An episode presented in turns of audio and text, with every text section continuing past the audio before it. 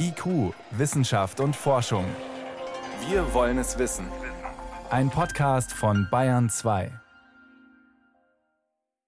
Hartmut Skerka ist Hobbyimker westlich von Berlin. Heute empfängt er ganz besonderen Besuch. So, Herr Regner, jetzt ist Stunde der Wahrheit. Jetzt wollen wir mal sehen, ob wir noch Drohnen finden. Jakob Wegener ist Agrarwissenschaftler am Länderinstitut für Bienenkunde in Hohenneuendorf. Bei Hartmut Skerka hofft er, besondere Bienen zu finden, denn die Vielfalt an Honigbienen geht stark zurück. Das allermeiste, was wir an Vielfalt haben, ist im Bereich der Kärntnerbiene, der Carnica. Aber die Perle der Besonderheit sozusagen ist die dunkle Biene, die sehr selten gezüchtet wird. Herr Skerka ist einer der ganz wenigen, die das noch machen bei uns und deshalb sind wir heute hier bei ihm, um Proben zu nehmen. Denn die Forscher wollen die europaweit erste Genbank für das Nutztier Honigbiene aufbauen. In der Genbank für landwirtschaftliche Nutztiere wird das Sperma von unterschiedlichen Tierarten aufbewahrt. Es ist eine Art genetische Notfallreserve für die Zukunft, auf die man bei Bedarf zurückgreifen kann. Es gibt natürlich schon lange Genbanken für Rinder, Schweine, Schafe und so weiter. Für Bienen gibt es in Europa aber bis jetzt noch überhaupt keine. Und gerade bei Bienen ist eine Genbank eigentlich was sehr Wichtiges, weil die Vielfalt innerhalb unserer Bienenpopulation sehr stark am Schwinden ist. Und es gibt immer wieder neue Parasiten, neue Herausforderungen, auch durch, durch das sich wandelnde Klima. Und wir können darauf nur reagieren, wenn die Eigenschaften unserer Bienen genauso vielfältig sind wie die Herausforderungen. Damit diese Genbank möglichst umfangreich werden kann, sammeln die Forscher deutschlandweit Exemplare vieler Bienenvölker. Manche Rassen sind inzwischen schon echte Raritäten geworden.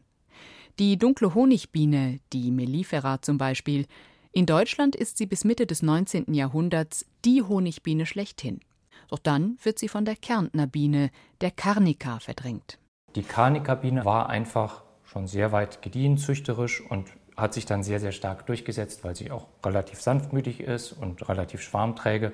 Und deshalb war jeder mit ihr zufrieden und die dunkle Biene ging immer weiter zurück. In Deutschland geht das so weit, dass es kein einziges wirklich auf deutschen Beständen beruhendes dunkles Volk mehr gibt. Alles, was man hier hat, das sind ein bis zwei Prozent der Völker etwa, beruht auf Rehimporten. Bei Hartmut Skerka leben sie noch, die dunklen Honigbienen. Ihm kommt es weniger auf den Ertrag der Bienen an als auf das Volk. Geschützt mit einem Imkerhut sortiert Jakob Wegener achtsam einige Drohnen aus der Wabe aus. Oh, da sind die Drohnen in großer Zahl. Zurück in Hohenneuendorf macht sich Jakob Wegener dann im Labor an die eigentliche Arbeit für die Genbank. Zunächst konserviert er die eingefrorenen Arbeiterinnen in Alkohol. Das dient später der Bestimmung ihrer typischen Form und soll helfen, die verschiedenen Bienen besser voneinander zu unterscheiden. Dann sind die männlichen Bienen an der Reihe. Unterm Mikroskop entlockt er den Drohnen mit einer Pipette das Sperma.